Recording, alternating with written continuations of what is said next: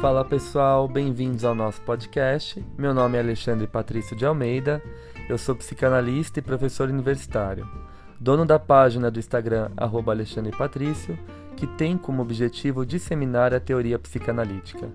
Nesse podcast, eu irei articular a psicanálise com temas cotidianos de forma leve e descontraída. Para isso, receberei convidados das mais diversas formações a fim de trocarmos experiências e ideias sobre os mais variados assuntos.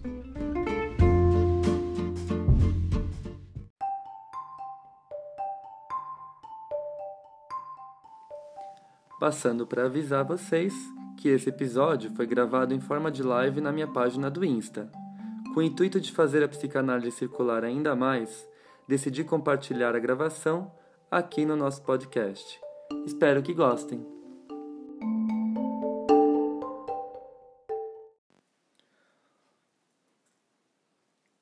Fala pessoal, tudo bem? Sejam bem-vindos então a mais uma live. E no encontro de hoje nós vamos falar um pouquinho sobre uh, o paciente borderline na perspectiva de Melanie Klein e de Winnicott. Bom, antes de falar um pouco sobre isso, eu acho importante a gente pensar que uh, a gente vê muitas publicações por aí, às vezes de fontes não confiáveis, e aí a gente tem que questionar sobre isso falando que a psicanálise não serve para tratar de pacientes borderlines. E quando você vai pesquisar a fonte de quem publicou uma coisa dessas, é uma fonte totalmente sem fundamento, sem explicação ou baseada em achismo, né? Bom, de fato, vou fazer um parênteses aqui que eu acho fundamental antes da gente começar. O Freud, quando cria a teoria psicanalítica, ele vai falar para nós que a psicanálise ela tem uma validade apenas para pacientes de núcleo neurótico, né? De, de uma construção basicamente neurótica. Então, pacientes uh, que têm uma histeria, ou neurótico obsessivo, ou neurótico fóbico, enfim. Ele vai falar a psicanálise ela não serve para pacientes psicóticos. Uh, a gente entende a, a, psicopatologia borderline como um estado limítrofe, né, fronteiriço, que oscila entre a neurose e a psicose. Então, nesse sentido, a psicanálise freudiana não serviria para o tratamento de pacientes borderlines. No entanto, Freud ele tem vários textos muito importantes para a gente poder pensar um pouco sobre a patologia psicótica, né? O Freud vai, vai ter o caso Schreber, que apesar de não ter sido um paciente dele, ele faz toda uma análise desse registro autobiográfico do presidente Schreber, e traz grandes contribuições para a gente pensar a paranoia e a psicose de forma geral. O, o Freud tem um texto sobre o, a, a cisão do ego como um mecanismo de defesa. Tem também um texto chamado Neurose e Psicose e um texto chamado A Perda da Realidade na Neurose e na Psicose. São textos fundamentais para a gente poder começar a compreender a psicose na ótica da psicanálise freudiana. No entanto, Freud ele termina os seus escritos falando que de fato, a psicanálise ela não dá conta dos adoecimentos psicóticos e que isso seria uma descoberta própria dos pós-freudianos, seria uma missão aí de pesquisa para os pós-freudianos. Bom, a gente tem visto aí uma crescente muito grande desses diagnósticos de pacientes borderlines, né? Primeiro, a minha opinião sobre isso. Eu acho que a psiquiatria é psiquiatria e a psicanálise é psicanálise. Eu fico muito preocupado quando eu ouço um psicanalista falando: ah, esse paciente é borderline, esse paciente é isso, esse paciente é aquilo. Eu acho que, primeiro de tudo, o paciente é um humano e a gente tem que pensar esse ser humano como um ser humano todo composto por suas individualidades, suas particularidades, a sua própria subjetividade. E esse psiquismo ele é todo atravessado por, por sua história, por seu percurso de vida, por seu encontro com o mundo externo, por suas próprias questões internas e psíquicas. Então, eu acho interessante a gente pensar o quanto esse conceito ele é vasto, né, e de subjetividade. Então, não dá para reduzir o humano numa única categoria, neurótico, psicótico, perverso, enfim, borderline. Então, às vezes já aconteceu de eu receber muitos pacientes na minha clínica que chegam falando: "Olha, eu sou um paciente borderline". Eu falo: "Bom, Primeiro nós vamos descobrir quem você é, né? É, quem que você é, além do paciente borderline? Eu pergunto para o paciente, ele fala, hum, não sei, né? Então vamos começar a construir um pouco dessa noção de identidade desse eu, por mais que seja um eu rudimentar, um eu incipiente, um eu muito primário, mas vamos tentar começar a construir isso na clínica juntos e sair desse enquadre borderline que coloca o paciente num lugar e atribui uma série de características ao paciente que acabam uh, extinguindo, né, tirando ali as características particulares desse paciente, né? Então, esse rótulo muitas vezes ele se encaixa no paciente, o paciente faz uso disso para poder uh, justificar os seus atos, uh, para poder embasar a sua personalidade ou até mesmo uh, sair de uma região de responsabilidade perante o outro e perante suas próprias ações, né? Então eu acho que a psicanálise ela tem que olhar para o sujeito como um todo. E uma questão que eu coloco aqui antes de começar a falar da, da psicopatologia borderline na ótica kleiniana e winnicottiana é que será que tem como a gente pensar hoje que existe um sujeito neurótico puro, daquela estrutura que o Freud denominou, daqueles, daquelas construções metapsicológicas que o Freud trouxe para nós? Será que não vale a pena a gente pensar aí num eu mais pulverizado, num eu mais poroso, um eu que foi atravessado por eventos traumáticos, às vezes em ordem de uma ordem menor, outras vezes em uma ordem maior, de um impacto maior, de um impacto menor, né? Então, como que esses eventos atravessam a subjetividade dos sujeitos e, uh, e fazem a gente pensar que não tem um eu redondinho um, ou um eu quadrado, bem formado. Todos nós temos o nosso momento de clivagem, né? Eu acho que agora na, a pandemia foi o grande exemplo disso. Nós começamos a ser privados das dos nossos apoios, das nossas muletas egóicas. Então, academia, salão de beleza, sei lá, é, companhia dos amigos, restaurantes, e a gente se viu um pouco perdido, né? Então esse eu, ele começou a ser um fragmentado, a gente sentiu na própria carne esses fragmentos. Então eu fico pensando se não é mais viável a gente pensar na noção de um eu mais poroso, de um eu pulverizado, e não desse eu redondinho, clássico freudiano. E nesse sentido, a gente dá um outro olhar para a psicopatologia borderline. Muitas vezes, esses pacientes chegam com um sofrimento muito grande na clínica. Eu sou borderline e minha vida está perdida, o que eu faço? Eu falo assim, bom, eu nem sei se você é borderline, primeiro eu vou conhecer você, né? E eu sempre faço de tudo para desconstruir esse rótulo, muitas vezes colocado pela psiquiatria ou por outros psicanalistas, que acabam limitando a compreensão desse sujeito sobre ele próprio, tá? Então eu acho interessante a gente pensar nessa noção de que todo mundo é atravessado por uma questão traumática, seja ela de maior ou menor relevância, e essa questão traumática ela tem ressonância sobre esse eu, e essas ressonâncias elas são fundamentais para a construção psíquica daquele sujeito, né? Ora nós estamos mais beirando aí núcleos psicóticos, como diria o Bion, ora nós estamos mais aí beirando núcleos neuróticos, né? Como diria o Bion mesmo, núcleos neuróticos e psicóticos, né? Partes neuróticas e psicóticas. Eu acho que todos nós portamos conosco esses núcleos, né? Ora nós estamos mais ali formatadinhos, organizando, funcionando bem, arrumando nossas coisas, e ora a gente está em total colapso e desespero, sofrendo com medo da fragmentação, persecutórios, com medo daquilo que possa acontecer de ruim, né? Extremamente tomado por pensamentos angustiantes, achando que tem uma teoria da conspiração contra você, enfim. Então a gente pode pensar nessas novas formas de subjetivação que a própria contemporaneidade traz para nós, ok? Bom, partindo disso, eu queria que vocês pensassem um pouco nessa questão para a gente poder tirar esse estereótipo do paciente borderline, que é algo que eu não uh, sou a favor, eu não gosto dessa concepção, eu tenho um pé meio atrás com esses títulos, esses rótulos psiquiátricos. E aí eu vou trazer então as contribuições de Melanie Klein para a gente pensar uh, como que a gente compreende a origem da patologia, da psicopatologia borderline, essa forma de subjetivação, e como que a Melanie Klein tratava esses pacientes, né? Que ela não chegava a falar de pacientes mais difíceis, pacientes limite, Uh, mas ela falava predominantemente de pacientes mais psicóticos, né, que tinham aí uma fixação na posição esquizoparanoide, que eu já vou explicar mais ou menos o que é isso, tá? Claro, dentro dos nossos conformes aqui, dentro do tempo que eu tenho. Bom, uh, eu vou utilizar como base, aqui eu vou passar as referências para vocês que eu acho interessante, uh, quatro textos da Melanie Klein que eu considero fundamentais para a gente poder pensar a psicopatologia borderline. A importância dos símbolos no desenvolvimento do ego, quando ela apresenta para nós o caso Dick. Eu escrevi um artigo sobre isso. É, o caso Dick, a formação de símbolos, alguma coisa assim, está na revista Estilos da Clínica da USP. É, eu gosto muito de um outro texto dela chamado A Psicoterapia da Psicose, de 1930, A Psicoterapia das Psicoses, de 1930, o mesmo ano que ela publica o caso Dick, né? É, esses dois textos estão no livro Amor, Culpa e Reparação e Outros Trabalhos. E outros dois textos que eu acho fundamentais, sem eles a gente não compreende o que seria a psicopatologia borderline para Klein.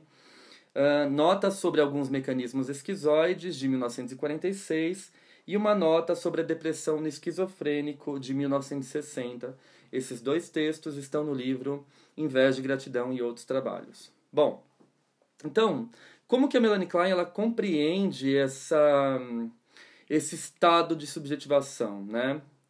A Klein ela vai falar para nós que desde o início o psiquismo da criança ele é movido por duas pulsões, por dois instintos aí uh, que são instintos pré-genitais, ou seja, antes da criança alcançar a fase genital, né, o adolescente alcançar a fase genital, que as pulsões são concentradas no órgão genital e na escolha de objeto, seja aí menino, menina, enfim, e os processos identificatórios da vida. E aí a gente pode abrir o leque para possíveis identificações e problematizar essa questão dentro da psicanálise. Será que se identifica só com o homem ou com a mulher? Ou tem múltiplas identificações que a gente pode pensar? Né? E o que seria essa identificação com o homem e com a mulher? Né? Com a atividade e a passividade, enfim e a gente tirar desse estereótipo único, a mulher sempre passiva e o homem sempre ativo ali na sua função, enfim. Acho que isso tem que ser problematizado urgentemente e vários outros autores vão falar sobre isso também. Bom, mas voltando, ela vai falar que antes da criança ser tomada por essas pulsões genitais, que tem essa escolha do objeto que vai acontecer ali na adolescência, a criança é atravessada nos primórdios da vida por pulsões, por instintos sádico-orais e sádico anais. Sádico-orais, sádico-anais e sádico-uretrais. O sádico-anal e sádico-uretral, eu já falei no podcast, inclusive, sádico-anal e uretral é a necessidade do bebê de expelir, colocar para fora. Então são esses instintos que sustentam o mecanismo de projeção. Então tudo aquilo que eu sinto de ruim, eu coloco para fora. Eu projeto no ambiente para me livrar dessas partes más que me fazem mal. Então, sei lá, você está passando por uma situação de muito nervoso na escola. Os adolescentes fazem muito isso, né? Estão com questões que eles não conseguem resolver na escola. E aí o que eles fazem? Chegam nos pais descontando a agressividade, a destrutividade, todas essas partes más que eles não conseguem resolver dentro do espaço escolar, eles resolvem projetando isso para fora dentro do ambiente familiar. Então tem discussão com o pai e com a mãe, tem discussão com toda a família, ele se tranca no quarto, ele acha que o ambiente familiar não presta porque fica tudo manchado, atravessado por essas partes más que eu projetei no mundo. E isso a gente faz o tempo todo, durante toda a nossa vida. Então, sei lá, você brigou com o chefe, você chega em casa e desconta na sua esposa, no seu marido, nos seus filhos, na sua mãe, enfim, você vai descontar em alguém, você vai projetar essas partes más que você não suporta em você no ambiente, ok? Quando existe essa projeção, ao mesmo tempo existe um empobrecimento do ego. Porque a gente tem que pensar nesse ego como um pedaço de pizza, como, na verdade, um pedaço não, como uma grande pizza. Vamos pensar aí numa pizza de oito pedaços. Esse é o ego inteiro. Conforme você vai projetando, você vai lançando essas fatias para o universo. E o que te sobra? Uma fatia, quando muito? Se bobear, não te sobra nada. Então, quanto mais a gente projeta, mais o nosso ego empobrece, mais o nosso ego fica um ego miserável, rudimentar, tá certo? Bom, Uh, e ao mesmo tempo, na, na, na sádico oral, né, o bebê tem, ela vai falar, o bebê tem um desejo de devorar, de exaurir, de sugar todo o leite da mãe. Então, é o desejo de introjetar. Por isso que ela fala que desde o início, o ego ele tem esses dois movimentos de defesa. A projeção, eu projeto tudo aquilo que é mal, mas ao mesmo tempo eu introjeto tudo aquilo que eu projetei. Então, quanto mais eu projeto coisas más no ambiente, mais eu vou introjetar um ambiente mal, ruim, persecutório que me faça mal. E o bebê entra ali em pânico, né? Chora a noite inteira, fica incomodado, não dorme, não prega o olho, fica assustado. A mãe leva no pediatra desesperada, aí o pediatra vira e fala: Ah, é cólica, bota, faz uma massagem aí. E a mãe lá toda lascada, preocupadíssima, o que, é que ela está fazendo? Meu Deus, meu filho, o que está acontecendo? Ele chora a madrugada inteira. Enfim, isso até ali por volta dos 4, 5 meses, quando o bebê começa a diminuir essa frequência de projeções e introjeções que são ocasionadas pelo instinto de morte, pela pulsão de morte. Né? Então a Klein ela defende a noção do instinto de morte inato. Desde o início, o bebê é atravessado pelo instinto de morte, que para ela ela vai chamar depois de 1957 de inveja inata. E essa inveja inata ela é destrutiva, né? Então o bebê é atravessado por essa pulsão destrutiva, o ego não dá conta, porque é um ego frágil, arcaico, então ele estilhaça e projeta essa pulsão de morte no ambiente.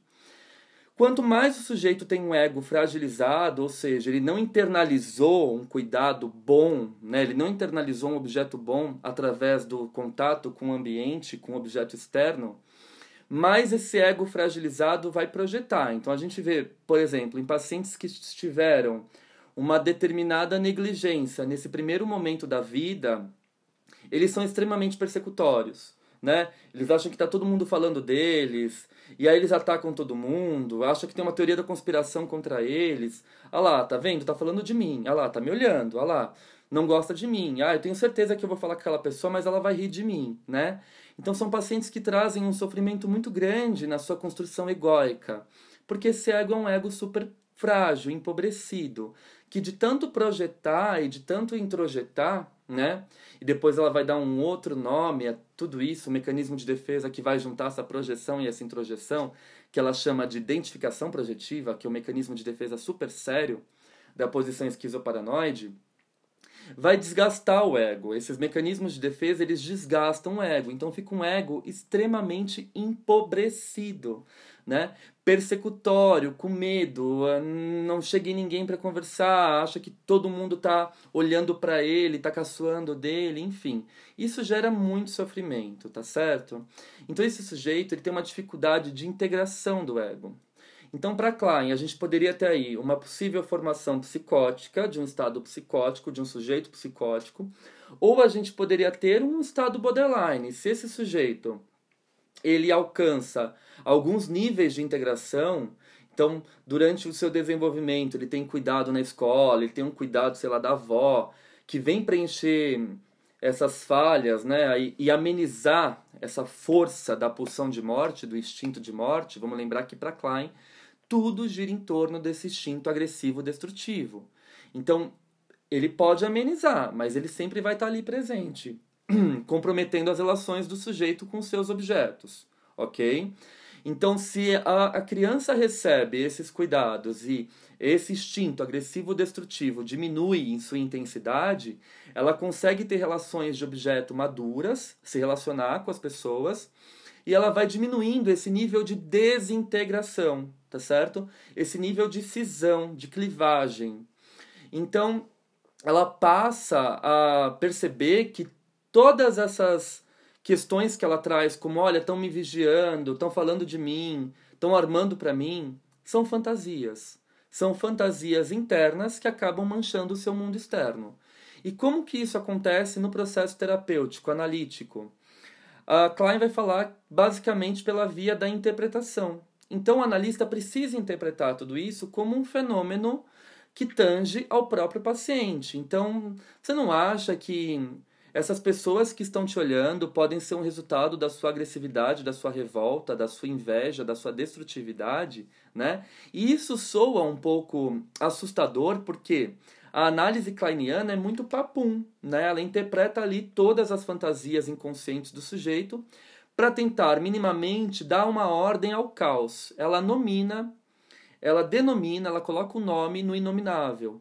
Então, por exemplo, o Dick, que estava ali totalmente angustiado, aquela criança né, que é considerado a primeira criança autista da história da psicanálise, ele estava ali sofrendo pelo excesso de agressividade, ele brincava com carrinhos que entravam em túneis, e aí ela começa a interpretar. Ela fala: Nossa, o Dick está com vontade de entrar dentro da mamãe e tirar tudo de bom da mamãe, porque ele teve uma mãe uh, que infelizmente não foi capaz de cuidar dele na, na, na medida certa, é, dentro dos conformes, né? Foi uma mãe bastante ausente, que negligenciou os cuidados daquela criança.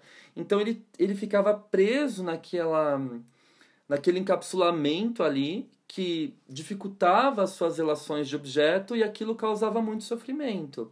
Ao passo que a Melanie Klein interpretando esse brincar, dele pegar o carrinho e entrar no túnel, e ela falando, nossa, ele quer entrar dentro da mamãe e tirar todo o conteúdo bom da mamãe, o que é genial, né? Aquilo ia causando algum alívio para aquela criança, porque ela ia percebendo que as suas fantasias inconscientes, elas eram possíveis de ser nomeadas. Mais tarde, é lindo de ver que a a Klein, uh, alguns historiadores, aliás, perdão, alguns historiadores que escreveram a biografia da Klein vão entrevistar esse menino Dick, né? E aí ele fala assim, olha, eu não lembro muito bem o que acontecia no consultório com a Klein, mas eu lembro que quando eu estava muito assustado, ela me pegava no colo, né? E isso amenizava a minha angústia. E eu gostava de ir para lá porque ela era uma senhora muito agradável. Então existe essa concepção de que a Melanie Klein interpreta tudo e todos, né? Mas se a gente estuda mais a fundo a obra dela e alguns biógrafos que contam os detalhes dela com os pacientes, a gente percebe que ela era uma senhora extremamente carinhosa e preocupada com o desenvolvimento dos seus pacientes. Então, querendo ou não, o que ela fez ali, interpretar a fantasia inconsciente e ainda sustentar o ambiente, dando lugar de acolhimento para aquela criança, diminuiu aqueles processos de clivagem, de cisão. Então é como se ela fosse colando os pedacinhos dessa pizza que estavam sendo dadas o tempo todo para o ambiente, né? E o que sobrava para a criança? Nada. Ela projetava todos esses aspectos maus no ambiente, o ambiente se tornava extremamente assustador e persecutório. E eu vou dar um exemplo como a gente faz isso o tempo todo. E aí que eu acho interessante a gente tirar essa, esse funcionamento exclusivamente da patologia borderline né, do estado borderline. Eu nem gosto de patologia, a não ser que a gente leve pelo, pelo lado de patologia do patos, né, do sofrer, uh, de um sofrimento psíquico, né, enfim. Mas uh, é interessante a gente pensar que quanto a gente faz isso na nossa vida cotidiana, não é? Você vai trabalhar num lugar novo, você vai cheio de achismos, você, nossa, esse lugar, será que ele presta? Será que vão gostar de mim? Será que eu vou ser acolhido? Será que vão falar mal de mim? Você já chega com mil hipóteses sobre o lugar e quando você conhece o lugar e as pessoas, você descobre que não é nada daquilo que você imaginou, né? Então, o psicanalista, muitas vezes de origem kleiniana, ou que tem o conhecimento kleiniano, ele vai interpretar isso. Você não acha que parte da sua insegurança é toda essa agressividade, essa suspeita, essa desconfiança que você está jogando no ambiente está voltando para você, né? E querendo ou não, isso acaba dando um insight ali no, no paciente e reduzindo as suas angústias, uh, o seu estado de sofrimento psíquico, tá? Bom, mas vamos lembrar sempre que Melanie Klein trabalha com a, pela via da interpretação da fantasia inconsciente. Muito embora ela tenha tido técnicas de manejo, de cuidado com algumas crianças em específico, com os pacientes adultos predominantemente ela trabalhava pela via da interpretação da fantasia inconsciente. Ela não vai falar de manejo, ela não vai falar de, de cuidado, não. Ela, é, ela defende a técnica psicanalítica clássica. O paciente chegou, associou livremente, eu interpreto, né? E ela falava, eu interpreto o brincar das crianças como Freud interpreta o conteúdo manifesto dos sonhos dos adultos, né? Então, é curioso de pensar quanto ela não diferenciava isso. A criança estava ali brincando e ela estava interpretando a fim de trazer um alívio daquelas angústias, daquelas fantasias inconscientes da criança, muitas vezes respaldadas nesse instinto de morte agressivo, destrutivo. Ok? Bom, então para Klein, a patologia, a psicopatologia borderline está atrelada a esses mecanismos de cisão do eu, muitas vezes ocasionadas por esse excesso de instinto de morte e também pela ausência de um ambiente cuidador, de um objeto bom interno que possa integrar essas partes do eu que são dissociadas, projetadas ou muitas vezes realizadas através do mecanismo de identificação projetiva, que é um grande mecanismo de defesa que a gente faz a vida toda, né?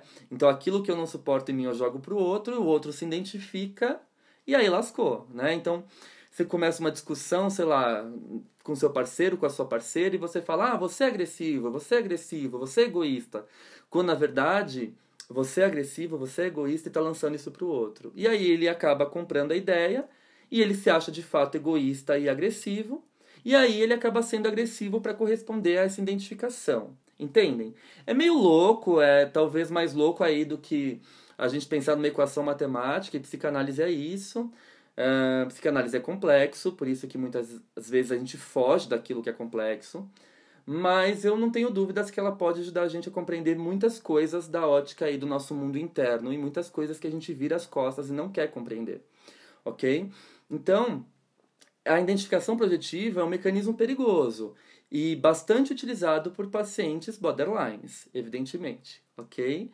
Então, para Klein, vamos tomar como base esse conceito de cisão do eu, a identificação projetiva, como um mecanismo que rege o funcionamento de pacientes mais psicóticos ou borderlines, tá certo? Bom, para o Winnicott, o Winnicott ele vai pensar completamente diferente. Primeiro que o Winnicott não trabalha com a pulsão de morte, com o instinto de morte, né? Ele vai falar assim, o maior erro da Klein, do Freud, foi o conceito de pulsão de morte. Eu não vejo utilidade nenhuma na clínica desse conceito. Até porque, para o Freud, desde quando ele escreve Além do Princípio do Prazer, em 1920, ele próprio vai falar: o que eu vou apresentar agora é um conceito extremamente especulativo, que eu observo nos meus pacientes que têm essa conduta de repetição, né? Não conseguem sair daquele sofrimento. E depois ele vai dar um contorno maior a isso, em 1927, num texto chamado Problema Econômico do Masoquismo, que é fantástico. Então Freud ele acredita, né, uma especulação dele sobre a pulsão de morte, e o Winnicott vem e fala assim: "Bom, eu não vejo utilidade nenhuma nesse conceito. Não tem como para mim o bebê nascer com instinto de morte. O bebê ele nasce agressivo e essa agressividade ela é vida. Ela é manifestação motora, ela é uma atividade motora, é uma descarga motora. Quando o bebê chuta a barriga da mamãe, não significa que o bebê esteja destruindo essa mãe. Muito pelo contrário, está manifestando seus impulsos vitais, ok? Bom, então a temática, para a gente poder pensar um pouquinho na problemática uh, que percorre a, a subjetividade dos pacientes borderlines, eu acho fundamental a gente compreender a teoria do desenvolvimento maturacional do Winnicott, e eu não vou falar dela aqui, porque é muito grande, eu vou falar de uma parte dela. Eu recomendo para vocês a leitura do livro Natureza Humana, do Winnicott, e também do livro A Teoria do Desenvolvimento Maturacional de D.W. Winnicott, da Elza Oliveira Dias, que é um livro maravilhoso, já foi traduzido acho que para sete idiomas e vale muito a pena que vocês façam essa leitura. Tá? Então, uh, o Winnicott vai falar assim, o bebê ele nasce extremamente fusionado à mãe. O bebê ele nasce misturado essa mãe. Quando o seio vem até ele, ele reconhece esse seio como uma parte dele, uma criação onipotente dele. Então, ele vai utilizar de paradoxos para explicar isso, né? O seio é, vem até o bebê porque foi uma criação desse bebê.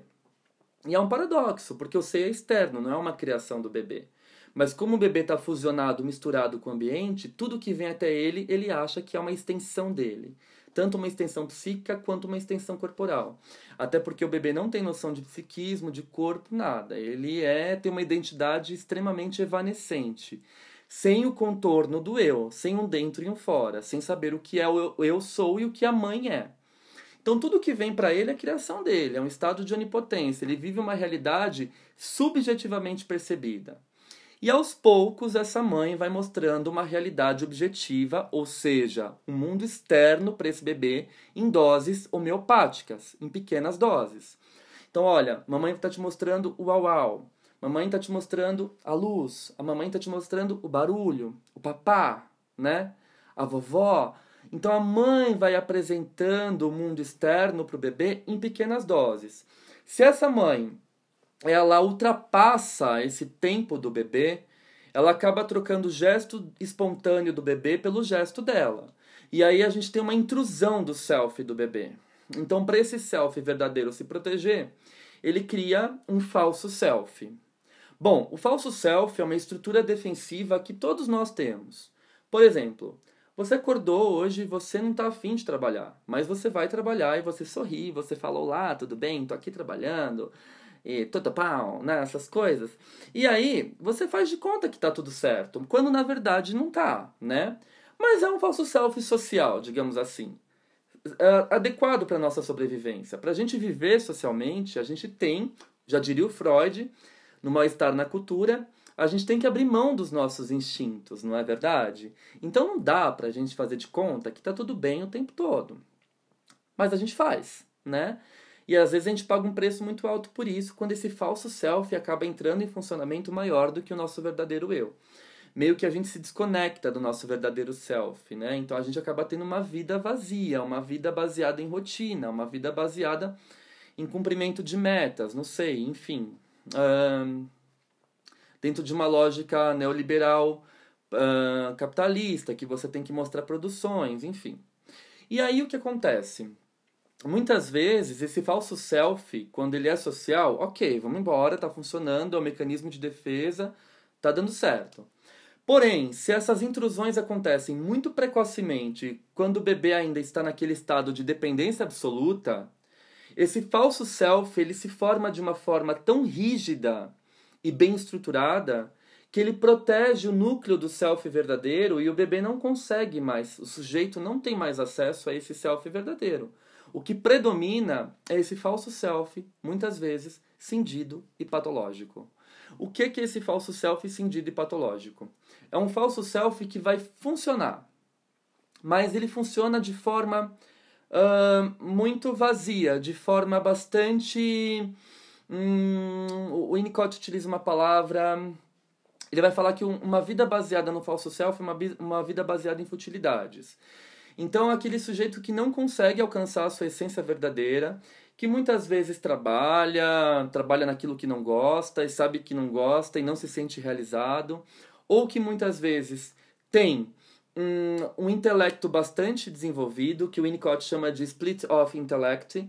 O intelecto ele, ele cinde e se desenvolve muito bem.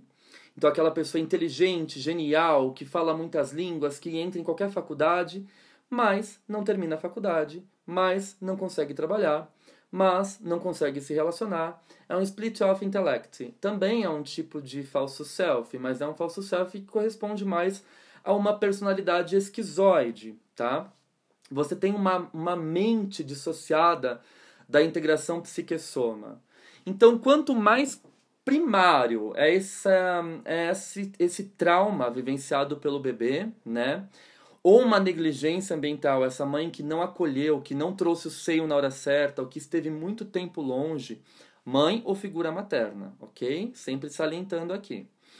Uh, um ambiente que não satisfez essas necessidades desse bebê, ou que muitas vezes trocava, o bebê estava chorando de fome, a mãe ia lá, enrolava ele no cobertor e botava ele para dormir, achava que era sono. Ela troca o gesto espontâneo do bebê pelo gesto dela. Isso acaba gerando um falso self de profundidade hora maior e hora menor, né? De, de parâmetros maiores e menores. E esse falso self ele vai responder por esse sujeito durante toda a sua vida, ok? Então é interessante a gente pensar nessa ótica que esse sujeito ele vai ter esse falso self incendido patológico agindo por ele. Então, como eu falei, você pode ter esse sujeito que estuda, inteligentíssimo, culto, mas não consegue arrumar um emprego na área, não consegue ser efetivamente quem ele é, muitas vezes não consegue ser criativo, trava no trabalho quando tem que criar. Muito embora saiba desenvolver uma inteligência racional gigantesca, uma produtividade gigantesca, mas trava na hora da criação, né? Porque a criatividade só existe se a gente alcança o núcleo do nosso verdadeiro self, ok? Então, para eu poder me sentir menos desintegrado, né? Porque esse sujeito borderline, ele está no estado de não integração. E quando ele entra em colapso, ele entra no estado de desintegração. E o Winnicott vai falar, o que, que é esse colapso? É o medo de cair no abismo, né? São as angústias, as agonias impensáveis. Retornar a um estado de não integração. Cair para sempre num vazio sem fundo. O estranhamento em relação ao próprio corpo, sentindo como não próprio a perda do sentido de realidade, a perda da capacidade de se relacionar com os objetos, o completo isolamento sem qualquer forma de comunicação. Né? Essas são as agonias impensáveis. Então, esse sujeito que já passou pelo colapso, muitas vezes ele tem medo de vivenciar esse colapso novamente. Então, o que ele faz para se sentir minimamente inteiro? Recorre ao uso excessivo de álcool, recorre, sei lá, a marcas corporais como automutilação, sei lá, como. Enfim, coisas que vão dando contorno a esse corpo. Uso exagerado de, de drogas ou de medicações, uh, exercícios físicos, muitas vezes em excesso, né? Aquele sujeito que está ali em, em plena atividade, muitas vezes muitas relações sexuais com muitas pessoas, e isso faz com que a pessoa ao mesmo tempo que ela tem essa vida sexual superativa, ela se sinta profundamente vazia e triste, né? Porque são relações baseadas nesse falso self cindido patológico que se apresenta para o mundo. Então essa pessoa ela nunca se sente inteira de verdade. Esses mecanismos aos quais ela recorre são mecanismos que camuflam esse vazio existencial, essa dor da existência. Então muitas vezes, nesses casos de pacientes borderlines, o Winnicott vai dizer exatamente o contrário da Melanie Klein. Ele vai falar assim: nesses casos a gente não deve interpretar. O ambiente ele tem que dar uma sustentação, uma confiança para que esse indivíduo ele possa apresentar o seu verdadeiro self para o analista. Então, existem casos, por exemplo, eh, de, de autores winnicottianos que escrevem uh, recortes de sessões pacientes que vinham, por exemplo, no consultório e deitavam no chão do consultório em frente à lareira, né, em posição fetal e ficavam ali em silêncio. E aí passavam 50 minutos, o analista falava: "A sessão acabou". E ele ia embora e falava muito obrigado. E isso acontecia por quatro, cinco, seis sessões.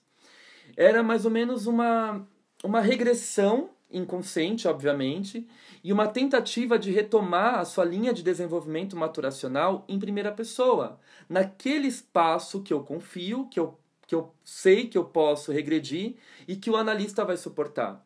E esse estado de regressão é um estado extremamente difícil, porque aí o bebê vai começar, né, o bebê paciente, eu estou utilizando uma metáfora aqui, vai começar a realizar com o analista tudo aquilo que ele uh, deveria ter realizado com a mãe. Né? Então, os ataques dos impulsos agressivos destrutivos, ele testa a sobrevivência do analista, ele agride muitas vezes a relação terapêutica para ver se o analista está ali sobrevivendo, para ver se o analista de fato é de confiança.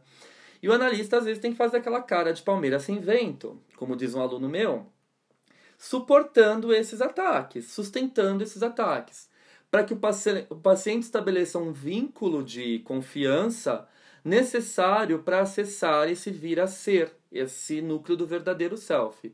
Muitas vezes uma análise acontece anos com um analista que não tem essa sensibilidade e acaba interpretando, interpretando, fazendo intervenções somente trabalhando com essa casca protetora que é esse falso self. E aí o paciente está lá 30 anos em análise e a análise não anda. Né? E chega para nós, aconteceu agora na pandemia, que eu acho que abriu a possibilidade de de psicanálises, né, de, de atendimento online, de pacientes que falavam, ah, tô 20 anos com a minha psicanalista, mas em quatro meses com você eu consegui alcançar partes minhas que estavam ali que eu nunca consegui alcançar, né? Então, às vezes, esse analista está ali interpretando, trabalhando o material inconsciente, mas do falso self, que é um falso self cindido patológico que apareceu devido às condições de negligência ambiental né? ou a intrusão, ou o excesso de ambiente, ou a falta de ambiente. E aí a gente sabe, se tem 8 ou 80, né? Alguma produção vai acontecer nesse psiquismo para ele poder reagir a essa intrusão ou essa ausência, ou essa negligência. Então, o olhar do Winnicott para a psicopatologia borderline é totalmente diferente, tanto no que tange a sua constituição, tanto no que tange ao seu manejo. Ele diz que não é um manejo interpretativo, ele diz que é um manejo de confiança, estabelecer a confiança e suportar os estados mais regredidos desses pacientes para que eles retomem a sua linha de desenvolvimento maturacional em primeira pessoa. Hum? Bom, é importante que o Winnicott vai falar disso em dois textos bastante significativos chamados A Mente e Sua Relação com o Psique-Soma. Vamos lembrar que a integração para o Winnicott é sempre uma integração psique-soma, psique-soma, quando a psique está alocada no soma, no corpo. Se a psique está deslocada do soma, muitas vezes esse paciente vai ter é, esses comportamentos que eu trouxe para vocês. Por que, que os pacientes borderlines, qual que é o grande estereótipo? Porque eu também sou totalmente contra esses estereótipos. Ah, é, são os pacientes que se cortam, são os pacientes que usam drogas, são os pacientes que vivem no limite da vida. Não, não. A gente pode encontrar isso em organizações neuróticas, né? E não são organizações borderlines ou psicóticas. E a gente pode encontrar traços desse tipo devido às falhas ambientais primárias. Então a gente tem que começar a desconstruir um pouco o que seria uma neurose, uma psicose. Até porque, para a gente ser criativo, a gente tem que alcançar algumas partes de desintegração nossa. A gente cria quando a gente se mistura ao ambiente, quando a gente esquece do mundo externo.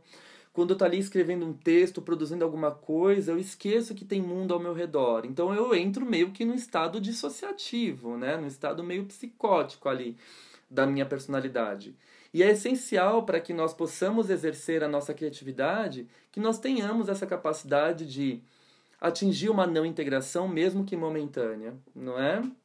Bom, eu acho que o Winnicott traz isso com muita precisão. E um dos textos mais maravilhosos dele é, o Distorções do Ego em termos de verdadeiro e falso self, que é exatamente sobre isso que eu estou tratando com vocês. Então, eu acho que esses dois autores trouxeram formas diferentes da gente compreender a, a psicopatologia borderline, mas ao mesmo tempo eles também trouxeram olhares diferenciados para a gente poder entender o manejo, o setting e o nosso ser e fazer clínico. Eu acho que uma ideia não anula a outra, muito pelo contrário. O Winnicott dá um, um complemento e uma abrangência maior às contribuições kleinianas, o que torna a teoria dele bastante rica. A gente pensar nessa ideia de que o setting analítico é um espaço propício para a regressão dos nossos pacientes é, verdadeira, é um verdadeiro ato de fé, né, de possibilidade desse paciente que não teve originalmente um ambiente acolhedor, um ambiente que pudesse satisfazer as suas necessidades primárias, poder retomar a sua linha de desenvolvimento maturacional com o auxílio do analista quando ele alcança esses níveis mais arcaicos do seu processo de desenvolvimento, através da regressão. Né?